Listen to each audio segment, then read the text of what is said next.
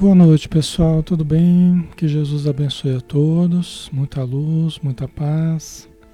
Sejam bem-vindos, tá? Alexandre Camargo falando, aqui de Campina Grande. E em nome da Sociedade Espírita Maria de Nazaré, tá? Nós agradecemos a página Espiritismo Brasil Chico Xavier pela oportunidade da gente estar aqui todos os dias de segunda a sábado às 20 horas, né? Ontem a gente não pôde estar eu agradeço a compreensão de vocês, mas estamos aqui, né? Graças a Deus. Tudo bem com vocês? Boa noite.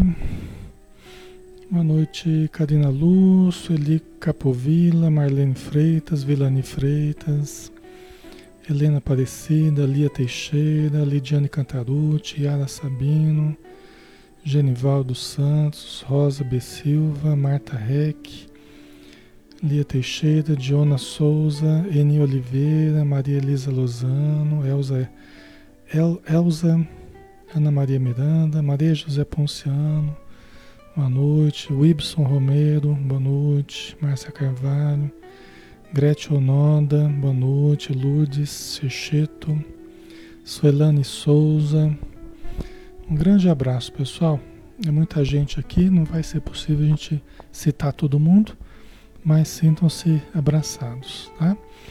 Vamos fazer a nossa prece inicial então, pessoal, para a gente começar. Vamos fechar os olhos e vamos buscar o ponto mais elevado dentro de nós, buscarmos o local deserto no nosso íntimo, propiciador da paz, do silêncio íntimo do equilíbrio interior, para que nós esvaziando-nos das coisas do mundo, das preocupações, fixações, possamos nos preencher de Deus, nos preencher de paz, nos plenificar, relaxando o corpo, tranquilizando a respiração, acalmando as emoções, os sentimentos e nos abrimos, qual uma flor que se abre diante da chuva benéfica de amor que jorra de Deus, nosso Pai, e que chega até nós como elemento de vida, propiciador da vida, propiciador da saúde e do equilíbrio que tanto necessitamos.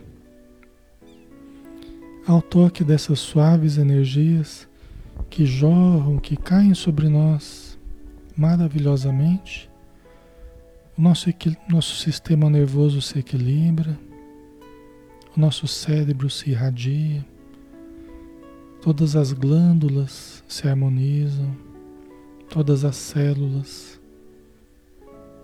passam a funcionar em perfeito equilíbrio, em perfeita ordem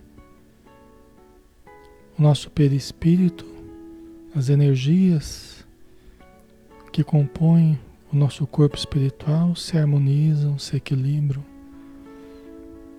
e passamos a vibrar num campo psíquico de paz, de amor. Obrigado, Senhor Jesus, por este momento que podemos usufruir das benesses da vida maior, mesmo estando ainda na matéria. Sentimos a leveza do espírito, sentimos a paz interior e podemos então estudar neste clima de tranquilidade, de serenidade. Obrigado por tudo. Obrigado aos espíritos amigos e obrigado a todos os irmãos e irmãs que encarnados também prestigiam este estudo. Obrigado por tudo, Senhor. Se conosco, agora e sempre. Que assim seja.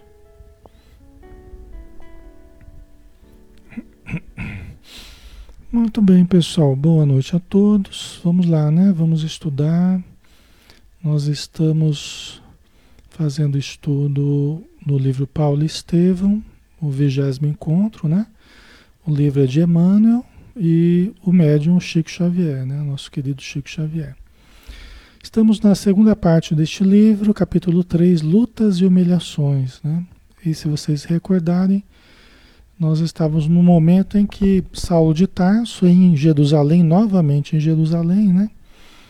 É, que era a cidade onde ele vivia e onde ele exercia o seu cargo no Sinédrio como doutor da lei, como fariseu, ele estava sem dinheiro, estava sem saúde e, e não sabia para onde ir, pensou em procurar a, a, casa do caminho, né? A princípio ele foi ele foi recebido com, com reserva, né? não, não permitiram que ele adentrasse a casa onde os cristãos trabalhavam, viviam, né? E ele ficou numa pensão. Depois Barnabé foi conversar com ele para saber das reais disposições de Saulo de Tarso, né? E aí ele viu que realmente Saulo de Tarso não era mais o mesmo, né? Saulo de Tarso havia mudado. Realmente havia encontrado Jesus como as lendas é, contavam na cidade, na região. Né? E aí Barnabé o levou então para a casa do caminho para receber então a hospitalidade da, dos adeptos do caminho. Tá? Em breves momentos, vencendo o constrangimento do primeiro contato com os amigos pessoais do mestre, depois de tão longa ausência, o moço tarcense, atendendo-lhes ao pedido, relatava a jornada de Damasco, com todos os pormenores do grande acontecimento. Né? Então agora eles já estavam mais receptivos, né? Embora não totalmente, como a gente vai ver, né? Mas eles já estavam bem mais receptivos e pedindo pormenores do contato com, com Jesus que ele teve, né? O encontro de Saulo é, com Jesus na estrada de Damasco, né? Então, a princípio, Saulo constrangido, né? Porque a última vez que ele esteve lá, dentro da, da casa do caminho, foi para perseguir, né? Foi para prender, foi para ameaçar. Então, ele estava muito constrangido, né? Pedro e Timon já não tinham dúvidas. A visão do ex-rabino tinha sido real né? porque conheciam Jesus, tinham tido contato com Jesus, né?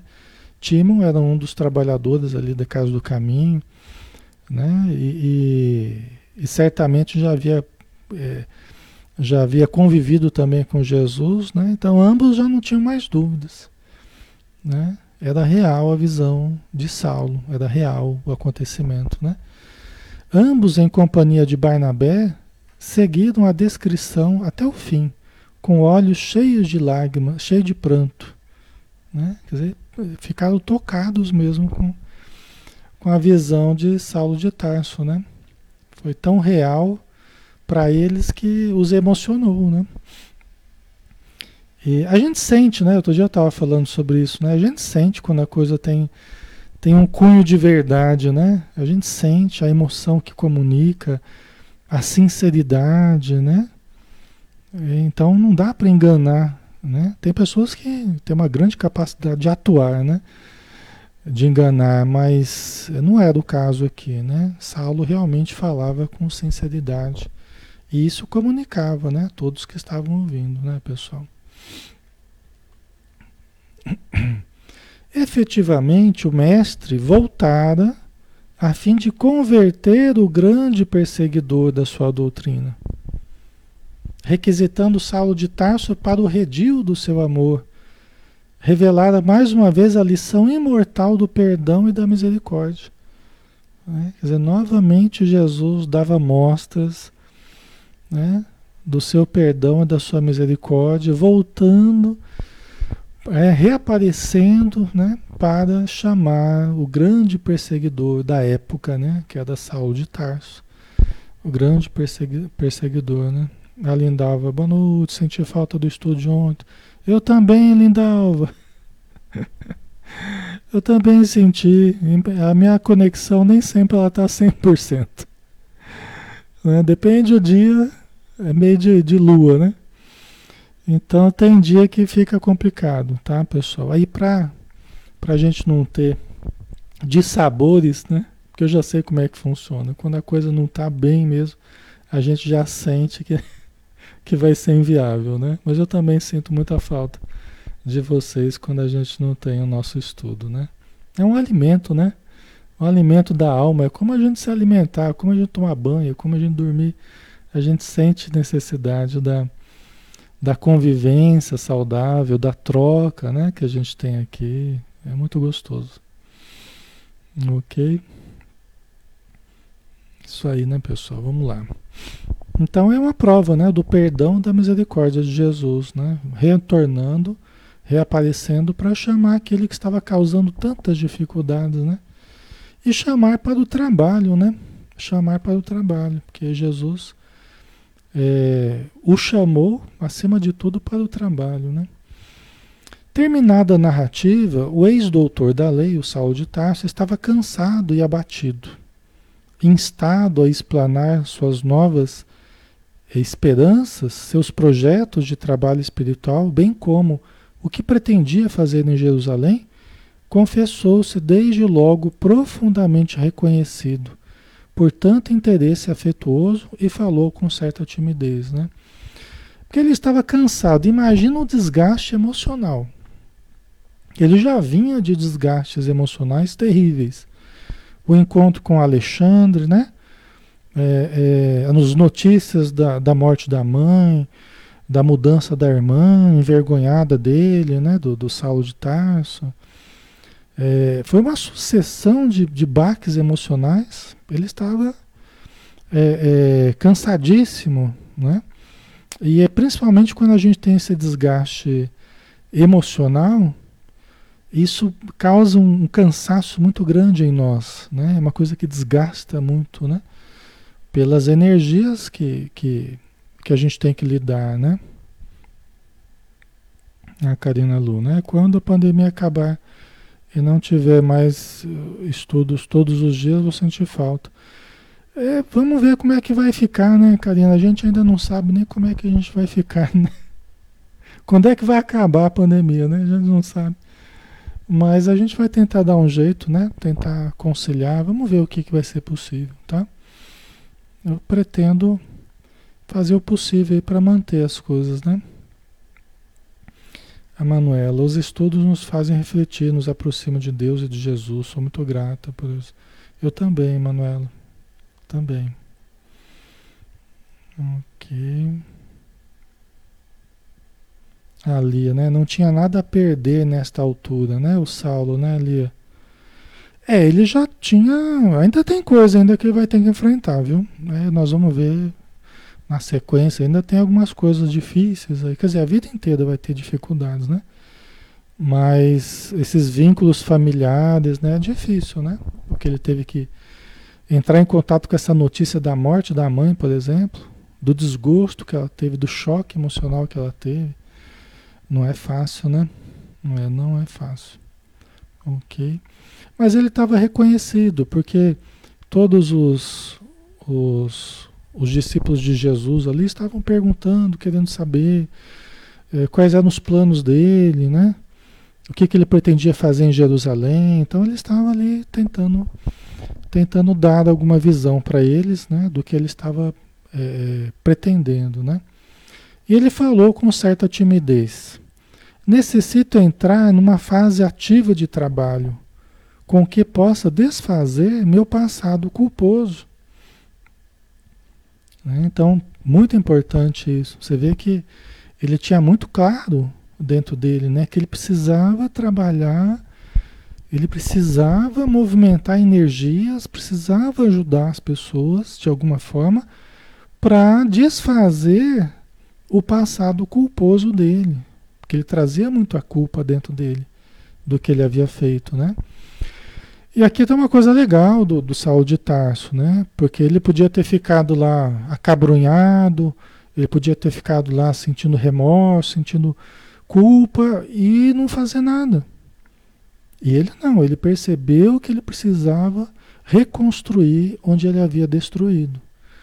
Esse é um exemplo muito importante para nós, né? A gente não ficar caído após os erros, não. Isso é o que os obsessores querem que a gente faça. Mas não é o que Jesus quer que a gente faça. Tem pessoas que querem nos ver culpados, querem nos ver lá embaixo, querem nos ver derrotados. Mas nós não podemos aceitar isso. Nós não podemos ser coniventes com isso. Nós não podemos simplesmente nos entregar a isso, a esse estado, concorda? Então, Saulo ele adotava uma postura altamente positiva, embora a vida dele não estivesse fácil. A vida dele não estava fácil, estava muito difícil. É como o trem que está vindo numa velocidade, né? E aí você tem que mudar a, a direção e tem toda aquela inércia, aquele peso que estava indo para um lado, agora ele vai ter que empurrar para outro. Então ele está naquela fase do fase mais difícil, que é inverter a direção, que é imprimir um novo ritmo. E ele está enfrentando grandes dificuldades para isso, né? É até a confiança das pessoas, né?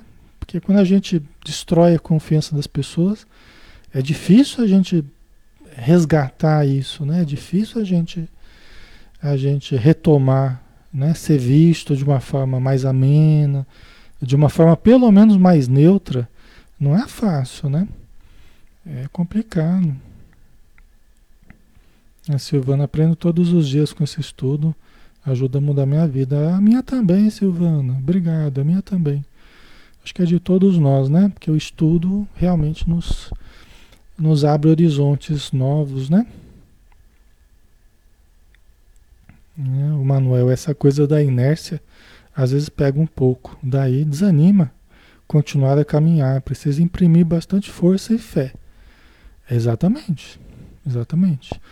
E a humildade, né? Vocês colocaram, alguém colocou aí a questão da humildade, né? A Yara colocou prova de humildade. É, a humildade aí é extremamente importante. Gente, ó, desculpa, pisei na bola. Perdão, ó, Tá? Vou procurar não fazer mais isso, né? Eu estava errado, eu estava equivocado. Então, ele está ali fazendo meia-culpa, né? Ele está ali, né? Exercitando humildade, né? Ele está ali fazendo aquilo que precisa fazer, né? Ok. É verdade que fiz todo mal à igreja de Jesus, né? Aos, aos a, a, ao cristianismo nascente, né? Em Jerusalém. Mas se a misericórdia de Jesus dilatar minha permanência no mundo, empregarei o tempo em estender esta casa de amor e paz a outros lugares da terra. Né? Tá? Fazendo uma, né? Fazendo uma, um, um, um projeto aí, né? E foi o que ele fez, né? Foi o que ele fez. Ele estendeu os trabalhos de amor realizados ali na casa do caminho, ele gastou a vida inteira fazendo isso. Ele fez exatamente isso. Não exatamente a casa, né? Estendeu a casa, não estendeu os pontos de luz onde se estudava, onde se aprendia, onde se cultivava o evangelho de Jesus, né? Onde se exercitou. E é muito importante esses locais, muito importante esses agrupamentos, por quê? É pela razão do que a gente está junto aqui, porque juntos nós somos mais fortes, né? Juntos nós somos mais fortes. Não contra ninguém, contra nós mesmos, né? Ou a favor de nós mesmos, contra os nossos defeitos, né? Mas a favor da, da, das virtudes ainda nascentes, ainda precisando se desenvolver. Quando a gente está junto, quando a gente troca, quando a gente se se alimenta uns aos outros no campo da fraternidade, no campo da, da energia positiva, nós nos fortalecemos. Né? Então, locais assim, essas escolas de amor, essas igrejas nascentes, né, cultivando Jesus, seriam extremamente importantes. Né? O trabalho de Saulo é, foi extremamente importante. Né? Então ele tinha essa visão. Você vê que ele já está manifestando a visão dele. Ele já pretendia levar eh, essa ideia e esses ambientes para outros lugares da Terra. Entendeu? Não é nem para outros lugares da região, não, para outros lugares da Terra. Olha a visão dele, né? Saulo ele pensava grande, né? Isso aqui é legal. Sim, replicou Simão, Simão Pedro, né? Ponderadamente. Certo que o Messias renovará tuas forças, de modo a poderes atender a tão nobre cometimento na época, na época oportuna, né? É, Jesus ele deixou, vamos colocar um, um adendo aqui, né? Jesus ele deu um ensinamento assim, né? É, não vades ter com os gentios, e diante as ovelhas desgarradas da casa de Israel. Né? Então Jesus ele deu esse ensinamento, ele pronunciou essas palavras num momento específico, né? Em que os discípulos precisavam estabelecer ali primeiro uma divulgação em cima de uma base em que já havia algum desenvolvimento espiritual, já havia algum desenvolvimento de fé, que é do próprio, os próprios judeus, né? Às vezes insatisfeitos com os fariseus, insatisfeitos com o próprio judaísmo, o modo como as coisas estavam sendo feitas, né? As pessoas mais carentes, as pessoas mais descartadas pela, pela, pelo judaísmo, né? Então, essas ovelhas né? As pessoas que estavam ali mais próximas, né? E até pessoas como o próprio Saulo de Tarso, né? Que veio da casa de Israel, né? Que veio do, do farisaísmo, tal, né? Só que é claro que Jesus não pretendia é, com essa frase que a sua lição ficasse eh, presa, limitada apenas aos apenas a Jerusalém, apenas a Palestina, apenas né? É lógico que não era isso. Né? É, os Espíritos até explicam. Né? Jesus lançou a sua mensagem para todo o planeta, para todas as civilizações, para todos os povos, no, no, tempo oportuno, né? E Saulo ele já tinha essa coisa de, né? De levar para outros lugares e foi quem levou. Talvez nós hoje tenhamos o Evangelho por causa de Saulo de Tarso. Né? Talvez nós hoje é, sejamos cristãos por causa do trabalho que ele fez de divulgação. Né? ok. Então foi extremamente importante. Mas vamos com calma, porque a história ainda. A história ainda tem que andar, né, pessoal? Não vamos colocar a carroça na frente dos bois, né? Ok. Então Pedro estimulou ele, né? Pedro é uma pessoa muito boa e, e mudou muito com Jesus, né?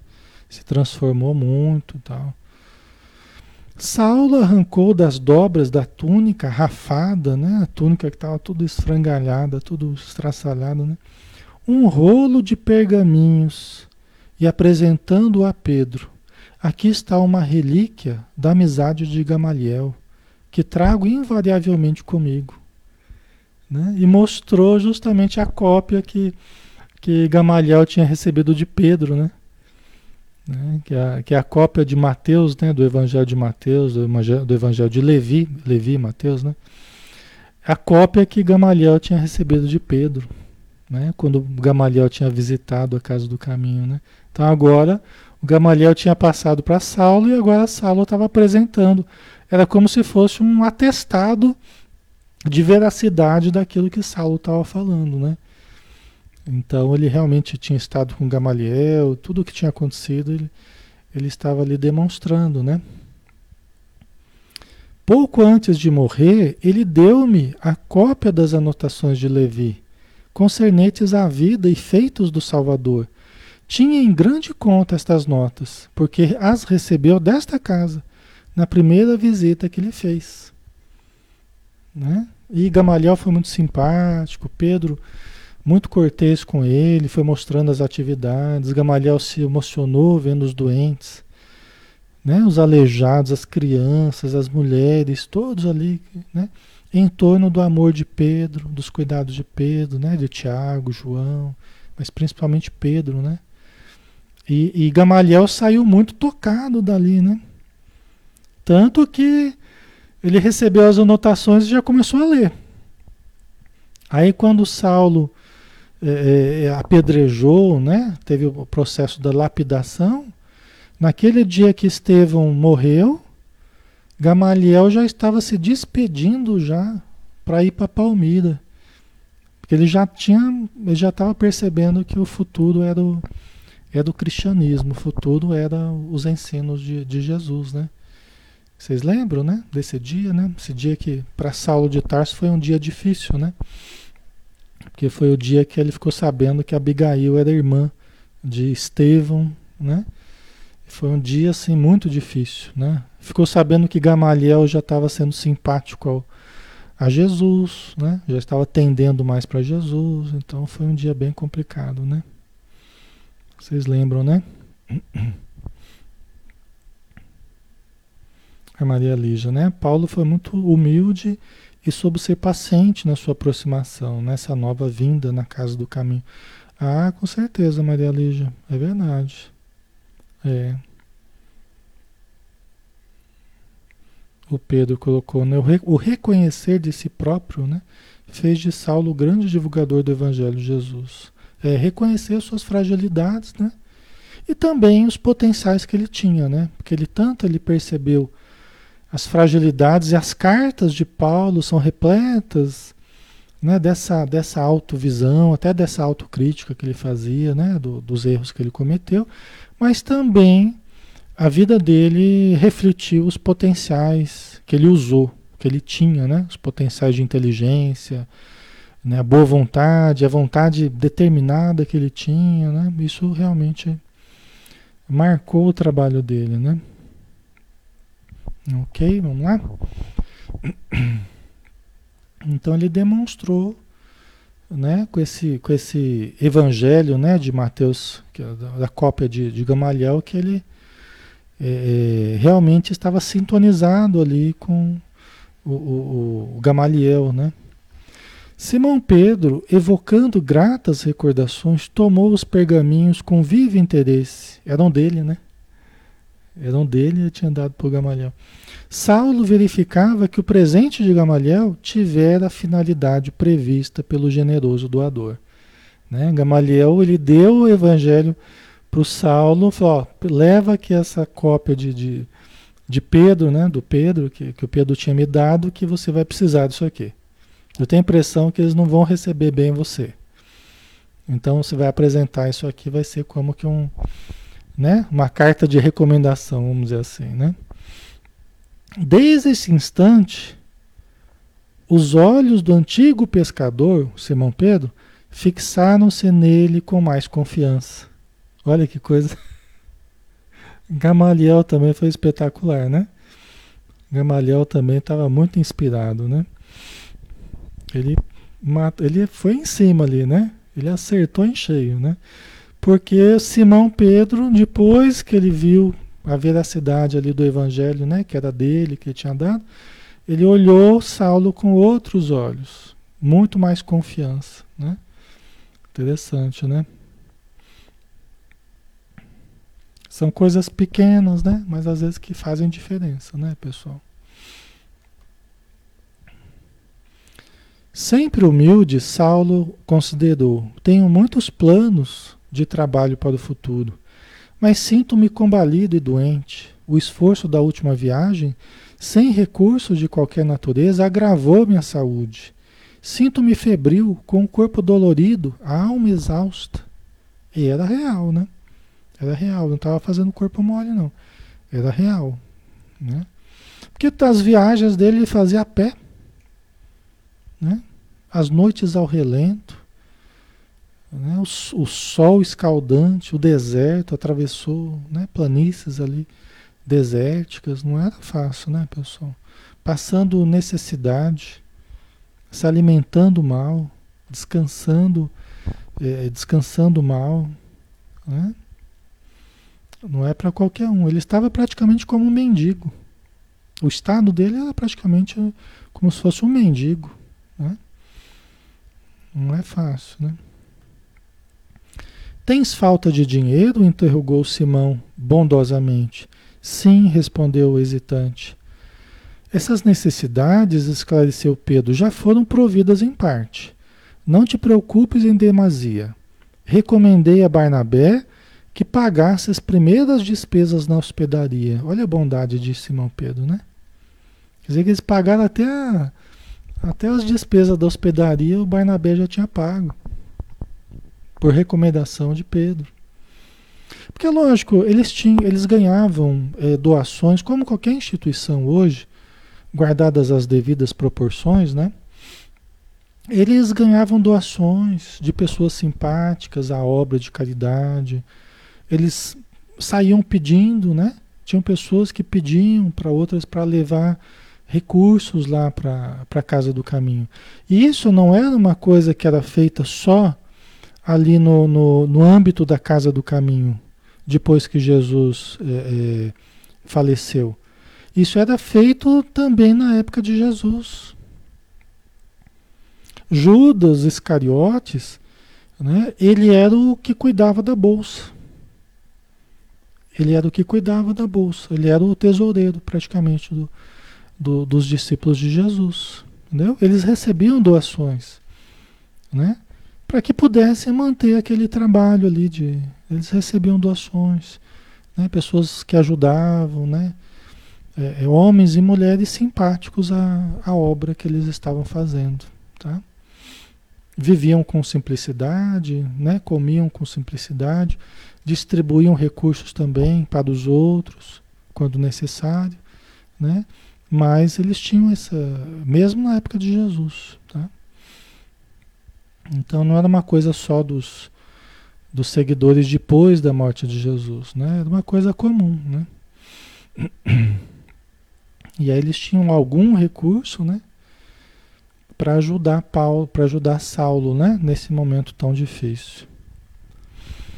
Quanto ao mais, convidamos-te a repousar conosco o tempo que quiseres, disse Pedro, né? Continuou Pedro. Esta casa é também tua. Usa de nossas possibilidades como te aprouver. Aceito, respondeu em voz reticenciosa, revelando acanhamento. Ficarei convosco enquanto minha saúde necessitar de tratamento, disse Saulo, né? Que ele estava acanhado, né? Ele, isso feria o amor próprio dele, né? O Emmanuel conta, né, que ele se sentia ferido no amor próprio, mas ele estava trabalhando a humildade. Gente, tem hora que a gente se sente ferido no amor próprio. É o nosso ego, né? Nosso, tem hora que a gente se sente ferido no, na nossa dignidade, vamos dizer assim, mas aí entenda-se mais o ego mesmo, né? As aparências. Né? Só que quem trabalha a humildade deve seguir adiante, né? Deve aceitar ajuda, né? Deve, deve mostrar quando tem fragilidades, isso é normal, né? Ele estava trabalhando a humildade, isso Emmanuel conta, né? Estava tentando vencer a si mesmo, coisa que ele, ele teria que fazer a vida inteira. Todos os discípulos tiveram que fazer, tentando vencer a si mesmos. E assim como nós hoje tentamos vencer a nós mesmos também. Muitas vezes nós vamos sentir o orgulho falar mais alto, vamos sentir a vaidade falar mais alto, vamos sentir, né, a raiva, vamos sentir um monte de coisa, mas aí a gente vai, não, eu preciso trabalhar a humildade, eu preciso né? Eu não posso falar assim, ah, mas eu sou assim mesmo, eu, vou, eu sou assim e ponto, acabou. Não. Eu estou aqui para tentar melhorar. Então vamos tentar trabalhar isso aí.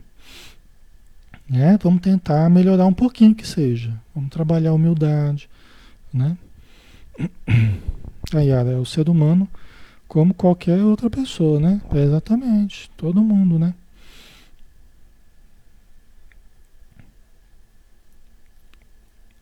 Ok. A Luzia, né? Estou me vendo nessa história, estou aprendendo muito com as dificuldades. É, então, essa é história do Saulo de Tarso, do Paulo de Tarso, né? É, é lindíssima, né? E, e, muito instrutiva, né? É por isso que a gente está estudando ela aqui, porque ela tem, através da história, a gente vai se vendo, né? As nossas quedas, nossos erros, né? Mas também a gente vai aprendendo a levantar, né? Ok? E trabalhar, né? Fazer o bem. Caso fosse possível, ele falou com muito acanhamento. Tipo assim, eu, eu tô abusando já, né? Saulo, ele falou isso já com, com a sensação, pô, eu já estou abusando, mas eu queria tanto, eu vou pedir. Então, com acanhamento, ele pediu, ó, caso fosse possível, se não for abusar da bondade de vocês, eu desejaria ocupar o mesmo leito em que Estevão foi recolhido generosamente nesta casa. Né? Então ele pediu para usar a mesma cama, o mesmo leito que Estevão foi recolhido quando Estevão chegou ali na casa do caminho. Né? É, esse pedido né, tinha um significado muito grande. Né? Tinha uma história muito dolorosa por detrás desse pedido. Né? Barnabé e Pedro ficaram altamente emocionados. Todos haviam combinado de não fazer alusão ao pregador massacrado sob os apupos e pedradas. Olha só, eles tinham combinado de não tocar no assunto. Olha a bondade. Né? Tinham combinado de não tocar na sua. Nós vamos conversar com ele, vamos recebê-lo aqui, mas ninguém fala nada de Estevão. Ninguém toca no assunto. Né? Para não, não tornar mais difícil a estadia dele aqui. Né? Então é um sinal de, de muito, muito amor, né? de muito cuidado, de muito tato né? do, do, dos discípulos de Jesus. Né? já que Saulo era o, era o responsável, né, direto ali pela morte de Estevão, né? Ouvindo o antigo pescador de Cafarnaum, Pedro, né, chegou a quase chorar, ouvindo Saulo falar isso, né? Com extrema dedicação, satisfez-lhe o pedido, e assim foi com ele conduzido ao interior, onde se acomodou entre lençóis muito alvos é bonito, né? A gente ouvir a história assim, né? Eu estou pegando trechos mesmo como o Emmanuel colocou, né? Porque ele vem com aquela energia do Emmanuel, com a energia do, da história, né? É bonito, né? Essa descrição, né? Então levou ele para a cama lá, ele se acomodou em lençóis muito alvos, né? Pedro fez mais. Compreendendo a profunda significação daquele desejo, trouxe ao convertido de Damasco os singelos pergaminhos que o Marte utilizava diariamente no estudo e meditação da lei, dos profetas e do Evangelho. Né? Então agora ele trouxe a, a, a cópia, né? os fragmentos que, que Estevão manuseava do, do Antigo Testamento, né? Moisés, os profetas, a lei, né? a Torá, e também dos evangelhos, né? no caso do evangelho de Mateus, né? alguns fragmentos que ele tinha. Né? Pensou, né? Ia poder manusear ali o evangelho que o próprio Estevão manuseou. Né? Era como se fosse o livro, o evangelho que ele tinha lá. Né? Era tudo na base de pergaminho, né, gente? Não, não era fácil, né? Para manusear aqueles pergaminhos todos não devia ser fácil, né? Apesar da febre, Saulo regozijou-se. Tomado de profunda comoção nas passagens prediletas dos pergaminhos sagrados, leu o nome de Abigail, grafado diversas vezes. Era a prova, né? Ele não precisava mais de prova, ele sabia que, que eles eram irmãos mesmo, né? Mas era, era novamente a constatação né, da veracidade de tudo, né? do que aconteceu, porque parecia um pesadelo para ele, né? Mas era a constatação real né? do, do que tinha acontecido. Né? Então ele via nas anotações de Estevão várias vezes ali o nome de Abigail, né? da saudade que Estevão tinha da sua irmã, da sua irmã tão querida, né? Tão amada por ele e que o amava tanto também, né? É. Imagina a emoção de. Se a gente fica emocionado, você imagina a emoção de Saulo, né? Imagina a emoção dele lendo isso aí, né? Ali estavam frases peculiares à dialética da noiva, quer dizer, coisas que ela falava, conceitos, né, nos raciocínios que ela expunha, porque eles conversavam, né, quando eles estavam namorando, né, noivos que estavam já praticamente. Então eles conversavam e ele ficava conhecendo o modo dela pensar, né? a dialética que ela usava, como é que ela, ela expressava né, os conceitos tal. E, e ali estavam grafadas frases peculiares do modo de Abigail pensar. Porque Estevão é, é, também foi muito importante na formação é, de Abigail. Ele era mais velho do que ela, um pouco, né? E, e, e, ambos receberam da mesma fonte também, né? Do Yoshedeb, né? Que era o pai deles, e da mãe deles também, né? Então eles vieram da mesma fonte. Então eles tinham raciocínios parecidos acerca de algumas questões, né? É, então ali estavam frases peculiares da dialética da noiva, né, amada, datas que coincidiam, né, ali grafadas, coincidiam perfeitamente com as suas revelações íntimas, quando ambos se entretinham a falar do passado no pomar de Zacarias, né, quando a Abigail é, morava com Zacarias e Ruth e ele ia namorar com ela, né? Todo final de tarde ele ia lá para o sítio, né? Ali na estrada de Jope, saindo de, Jerusalém na estrada de Jope, né? Então ele ia namorar lá. Aí ele lembrando, né? Imagina a história que passava na mente dele, né? Dos momentos com Abigail, tal. Né? O perfume das rosas que ela cultivava, os pessegueiros em flor, todo aquele, aquele cenário né? gostoso. Né? Os ventos que vinham do litoral, né? porque Jope, o porto de Jope, né? Então a estradinha de Jope, onde ficava ali o sítio do, do Zacarias, era, era perto ali da região litorânea. Né? A palavra Corinto, né? que é onde eles moraram, onde eles nasceram, né? A palavra Corinto era repetida várias vezes. Aqueles documentos, Corinto é na Grécia, né? Aqueles documentos pareciam ter uma voz, falavam-lhe ao coração de um grande e santo amor fraternal que ambos tinham, né? Um amor fraternal, né? Amor de irmãos que eles, que eles tinham, né? Ouvia essa voz, Saulo ouvia essa voz em silêncio e guardou as conclusões avaramente, né? Só para ele. Não revelaria a ninguém suas íntimas dores. Isso ele guardou de forma ávara, né? Com avareza, né? Ele guardou só para ele. Ele não, ele não revelaria para ninguém as suas íntimas dores. Só ele guardaria a história dele dos sofrimentos, né? Dos sofrimentos que ele teve, né? Por perder a sua amada, por saber que ele era irmão dela. Isso aí é uma coisa interessante, né? Ele guardou só para ele isso aí. Emmanuel que depois veio veio narrar para a gente esse lindo romance, né? Emmanuel que veio narrar para a gente essa essa preciosidade, né?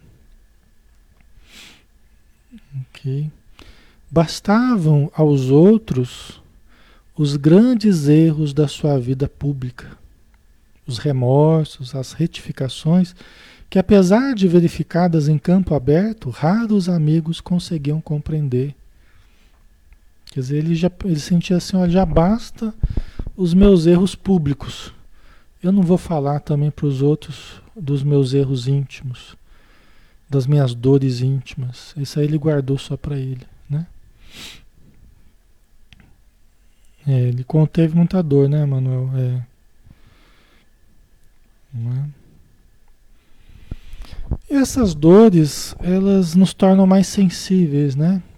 Esses sofrimentos, essas dores, nos tornam mais sensíveis, né? Mais emotivos, né? Isso fez com que ele quebrasse aquela pedra que ele estava, aquela couraça que ele estava mantendo, né? Como homem público, ele teve que passar por essas dores para se tornar mais emotivo, assim, no sentido bom, né, da palavra, né? Observando-lhe a atitude de constante meditação, Pedro desdobrou-se na tarefa de assistência fraternal.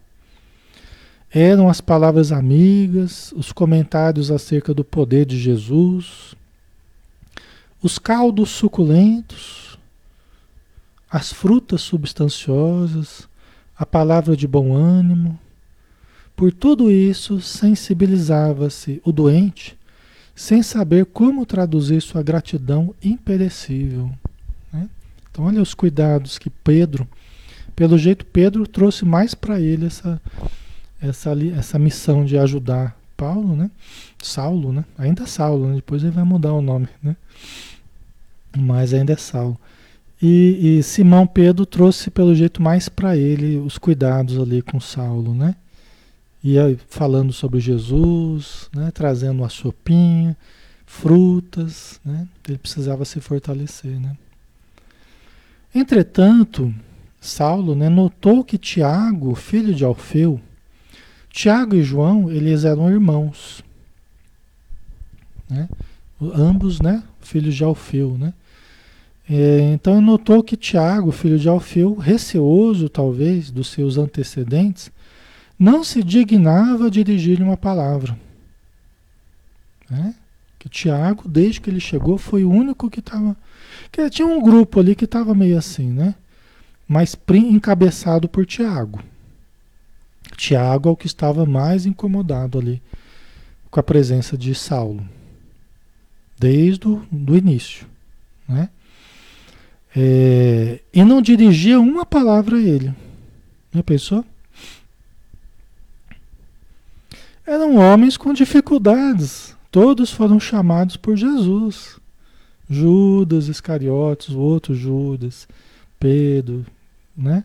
Tiago, João, Felipe, Bartolomeu, né? Todos eles foram chamados por Jesus, né? Mas tinham dificuldades, né? Tinham grandes dificuldades. A princípio, sentiu quanto lhe doía aquele desinteresse de Tiago. Saulo sentia doer, é, doer o desinteresse do, do Tiago, né? Por ele, pela sorte dele, pelas coisas que ele falava, né? Até pelo que aconteceu com ele na estrada de Damasco, né? Tiago deve ter recebido ainda com desconfiança, né? Mas logo considerou a necessidade de humilhar-se diante de todos. Né? Saulo percebeu que. Né? Porque às vezes a gente se sente é, desprezado, mas o que nos faz doer é a gente achar que nós deveríamos ser melhor tratados. Né? Ainda é o nosso ainda é o nosso ego velho de guerra, né? Que a gente, olha, eu não merecia isso, não, não precisava fazer isso comigo, não sei o quê. Né? E o que nos salva é a noção de que, olha, se a pessoa está fazendo isso, eu devo respeitar. E aí, é, Saulo, ele lembrou eu não vou colocar aqui, mas ele lembrou na hora lá, né? Eu não fiz nada ainda que justificasse a, a, para as pessoas a minha mudança real. Eu não fiz obra nenhuma.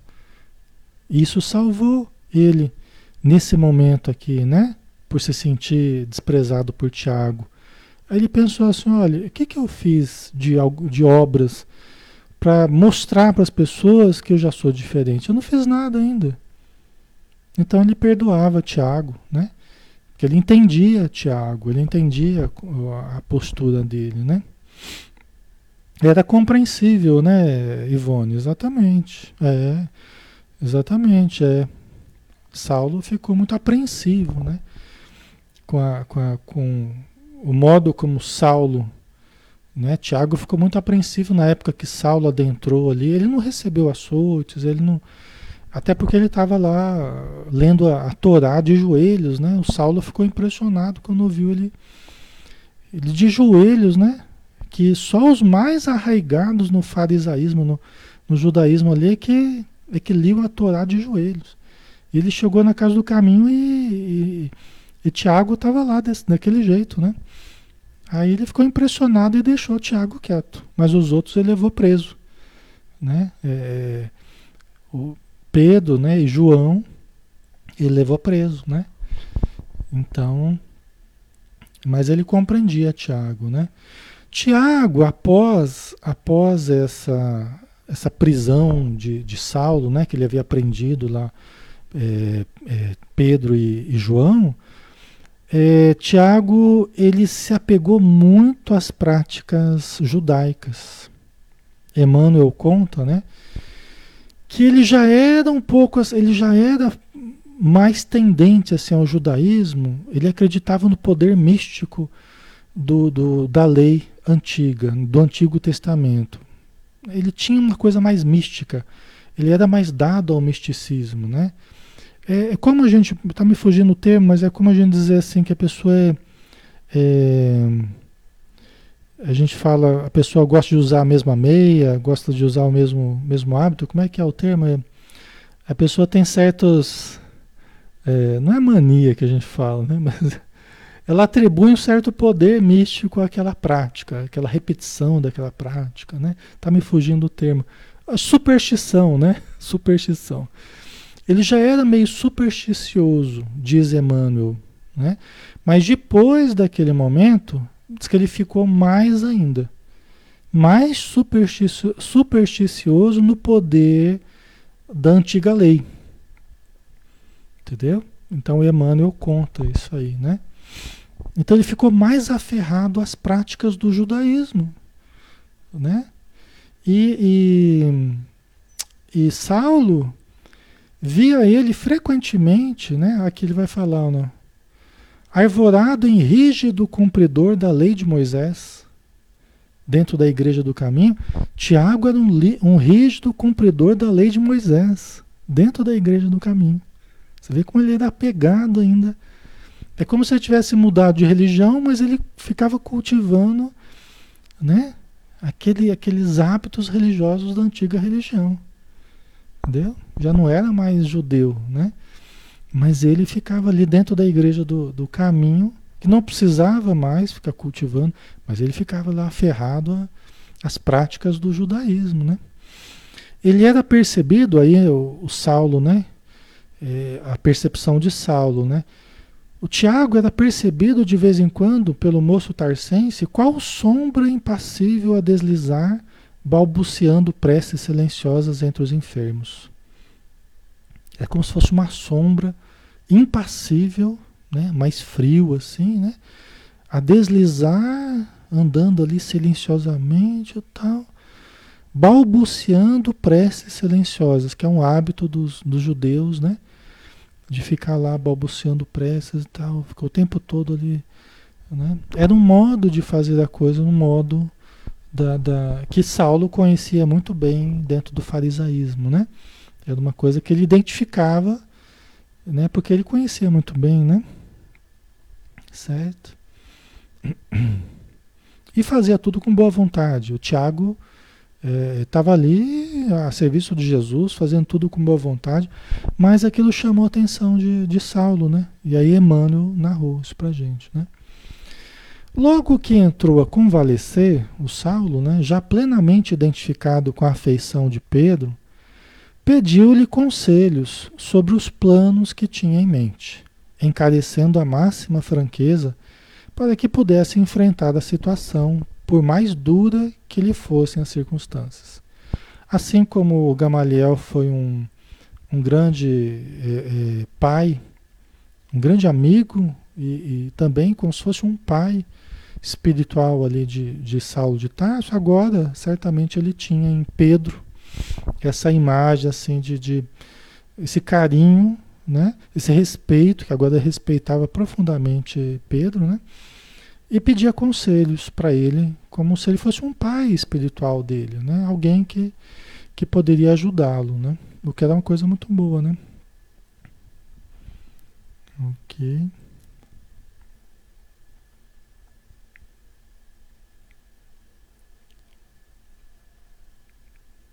A Luzia colocou que, nossa, como pude ser tão egoísta querendo que as pessoas me amassem se não fiz algo para elas verem que eu mudei? É, então, é, é, um, é o, o questionamento que ele se fez, né? Quer dizer, como é que eu. O é, que, que eu posso esperar da atitude das pessoas se a imagem que elas têm de mim ainda é aquela imagem do que eu fiz? Aquelas obras que eu fiz, no caso negativas que ele, né, que ele fez, é o que tinha ficado gravado na mente das pessoas, né? Então caberia a ele, com o tempo, e com paciência, com humildade, mudar devagarzinho a imagem que ele criou na mente das pessoas. Nós somos responsáveis, tá? De certo modo, tá? Não absolutamente, mas de certo modo, os espíritos nos explicam que nós somos responsáveis pelas imagens que criamos na mente dos outros. Não em termos absolutos, logicamente, né? Porque depende de, de cada um. Mas, de certo modo, nós somos responsáveis pelo que fazemos e pelo que geramos na mente dos outros. Sobre certo aspecto, tá? Não de forma absoluta. Entendeu? Se eu agir de determinada forma aqui, eu vou gerar reflexões específicas em você. Se eu agir de um outro jeito, eu vou gerar reflexões diferentes em vocês, entendeu? Então, estou tentando aqui gerar coisas boas em vocês. Né? Tentando através da palavra, do estudo. Então, eu sou responsável pelo que eu estou propagando aqui para vocês. Se eu propagar coisas ruins, eu serei responsável pelo que eu criarei na mente de vocês, tá? Ok? Nesse sentido, né? Então ele era, né? De certo modo, ele era responsável pelo que ele criou na mente das pessoas, né? Deixa eu ver se eu já li tudo aí. É, tá. Então ele pedia conselhos lá para Pedro, né? Nós já estamos quase acabando aqui, né, pessoal? De minha parte, disse o apóstolo ponderadamente, né, Pedro, né? Não me parece razoável permaneceres em Jerusalém por enquanto, neste período de renovação. Pedro foi bem franco com ele, falou: olha, não me parece razoável que você fique em Jerusalém. Pelo menos por enquanto, neste momento. Para falar com sinceridade, há que considerar teu novo estado d'alma como a planta preciosa que começa a germinar. Né? Falou com muita sabedoria, né? Falou, Paulo, Saulo, você é como uma plantinha que está germinando. Você é como uma plantinha que está germinando. Então você precisa cuidar desse fortalecimento, você precisa cuidar dessa plantinha que você é. Se você ficar aqui em Jerusalém, provavelmente essa plantinha não vai suportar. Né? Vai sofrer, sofrer golpes em cima de golpes, né? porque foi, o, foi o, o, o local onde ele mais gerou confusão, né? foi o epicentro ali da explosão que foi a atitude dele, né? foi o epicentro, foi Jerusalém, né? né? que é a, a, a, sede ali, a central ali do, do judaísmo, do farisaísmo, né? da corrente que ele, que ele fazia parte, né? Então Pedro foi muito sincero, né? Opa, peraí, o que aconteceu aqui? Peraí, gente, que eu acho que eu fiz alguma coisa errada aqui.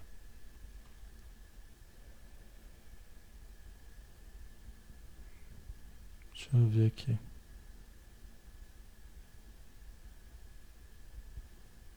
Ah, tá, voltou. Deixa eu ver aqui. Ok, ufa. Os acidentes de percurso. Aí vamos continuar com Pedro, né? É, até a gente, a gente, precisa, a gente precisa tomar esse cuidado, né, pessoal? Porque é, às vezes a gente tá, a gente é uma plantinha frágil ainda. Pode ser que a gente tenha entrado no espiritismo há pouco tempo. Pode ser que a gente esteja lidando com a mediunidade há pouco tempo. A gente mal está conseguindo se equilibrar ainda. E a gente vai se expor aos perigos, a gente vai, se, vai expor a nossa mediunidade aos perigos da divulgação pública, por exemplo. Olha uma coisa, só para estabelecer um, um, paralelo aí, Chico Xavier começou a trabalhar com, com, com mensagens de parentes, por exemplo, a mediunidade pública né, que é um dos trabalhos difíceis, é só pelas tantas da vida dele lá que ele começou a trabalhar com mensagens. Já tinha bastante experiência na mediunidade. Tem algumas tarefas assim que parecem simples Sei, né? Parece simples, mas são muito são muito perigosas assim para as pessoas incautas, né? Então a gente é uma plantinha, a gente tem que se fortalecer no conhecimento, na mediunidade a gente tem que se fortalecer na disciplina, no autoconhecimento, no equilíbrio da mediunidade, antes da gente querer, né? Divulgar as coisas que a gente está fazendo mediunicamente é um perigo. A fascinação é um perigo. Um dos maiores escolhos, né? Como Allan Kardec ele no livro dos médiuns, ele muito bem ele fala, né? Os grupos novos, né? O exercício da mediunidade, tudo isso, se a gente não tomar cuidado, na empolgação, né, Ivone? Às vezes a nossa empolgação a gente se equivoca. Né? A gente se equivoca. Então, é, do mesmo jeito aqui, eu fiz esse paralelo trazendo aqui para o nosso, alguma coisa útil para nós aqui na nossa prática diária, né? Mas voltando a Saulo, né? Ele precisava ainda amadurecer reflexões, ele precisava se organizar intimamente, ele tinha impulsos às vezes e acabava criando situações problemáticas. Ele estava tentando se equilibrar, tá? Ele estava tentando se equilibrar, mas a vida dele ainda estava muito ele estava num período de insegurança ainda, ele não sabia para que lado ele ia, o que, que ele fazia, tanto que ele está tendo humildade de pedir ajuda a Pedro. Chegou ali doente, chegou ali precisando, sem dinheiro, sem, sem estrutura nenhuma. Né? Então ele precisava se fortalecer, precisava se encontrar, né? Então, é, aí o Pedro falou assim, não raro, aqui chegam pessoas mutiladas que amaldiçoam o movimento de perseguição ao caminho.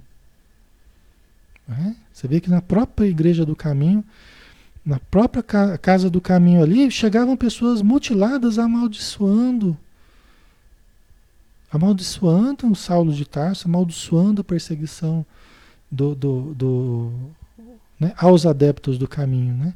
Como é que seria Saulo ficar ali, entre eles ali, de vez em quando aparecendo alguém que chegou mutilado por causa dele?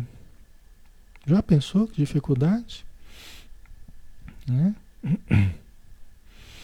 Em Jerusalém estarias mal colocado o germe de tuas novas convicções encontraria mil elementos hostis e talvez ficasses à mercê da exasperação. Quer dizer, você ia encontrar mil, mil adversários, mil situações hostis, né? elementos hostis, e talvez você ficasse ali exasperado, de uma exasperação para outra, de uma para outra, e assim não teria paz. Né? Você vê que ele já precisou ficar no deserto lá há algum tempo, né? Já precisou ficar no deserto para ele se recompor. Ele precisou de alguns anos no deserto para ele se recompor. Para ele ter um mínimo de paz, assim, para pelo menos poder estudar o evangelho ali, né? No contato com, com a Prisca, com Áquila, né? Que se transformaram em grandes amigos. Já foi um início, assim, para ele respirar, para ele ter um mínimo de paz. Mas aí ele já saiu dali, já as dificuldades ficaram mais acerbas, né? Então ele precisava disso, né, pessoal? Deixa eu ver aqui. Aí, por fim, ele falou, né? Voltarei a Tarso, que é a cidade onde ele nasceu, né? É Saulo de Tarso, né? Então ele nasceu em Tarso. Voltarei a Tarso, disse com humildade. É possível que meu velho pai compreenda a situação e me ajude meus passos. Sei que Jesus abençoará meus esforços. Se é preciso recomeçar a existência, recomeçá-la-ei no lar de onde provim. Né? Quer dizer, começou a planejar, baseado na, na, no que Pedro falou, né? começou a planejar então para voltar a Tarso, né? na Grécia. Né? Então ele voltaria a Tarso.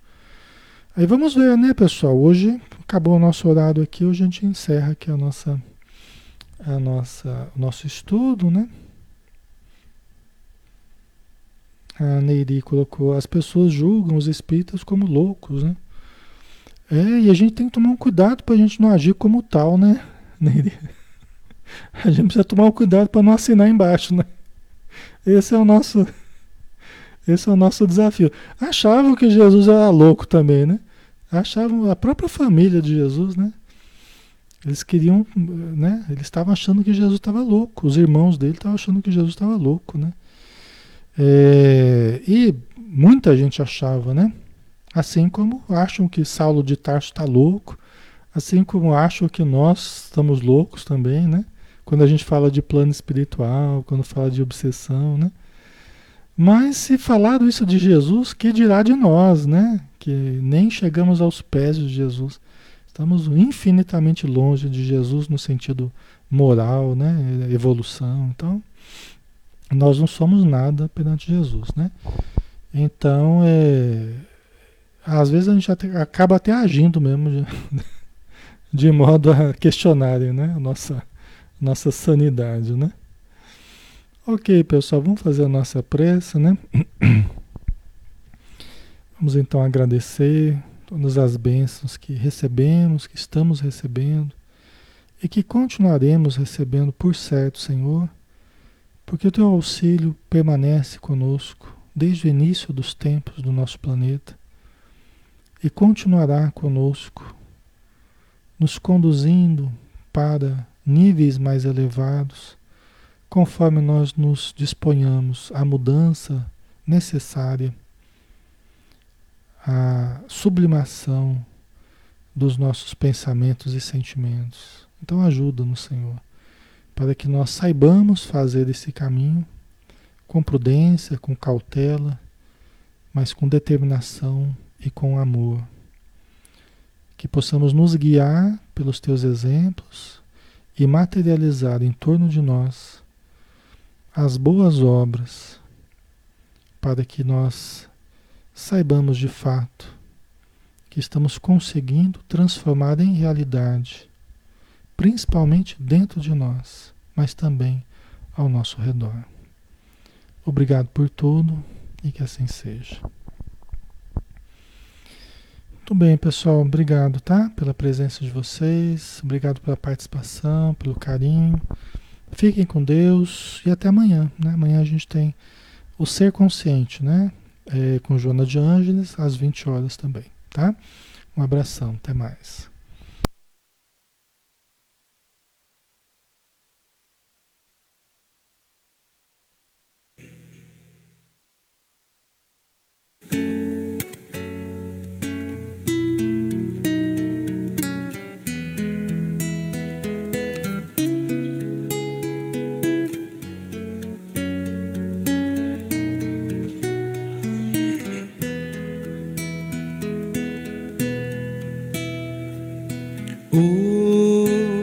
Hoje eu estou tão em paz comigo, parece até que não faz sentido o que eu tenho chorado, o que eu tenho sofrido.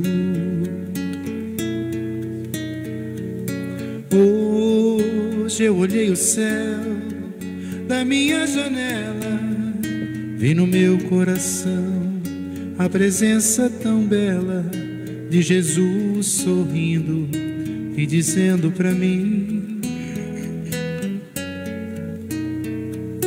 Vem, deposita em minhas mãos todos os seus problemas. Levante esse olhar, não chore, não tema, não perca essa fé que você tem em mim. Quem vem a mim se alimenta do pão da vida. Quem segue meus passos não sente as feridas, tem a paz que eu dou, é feliz enfim.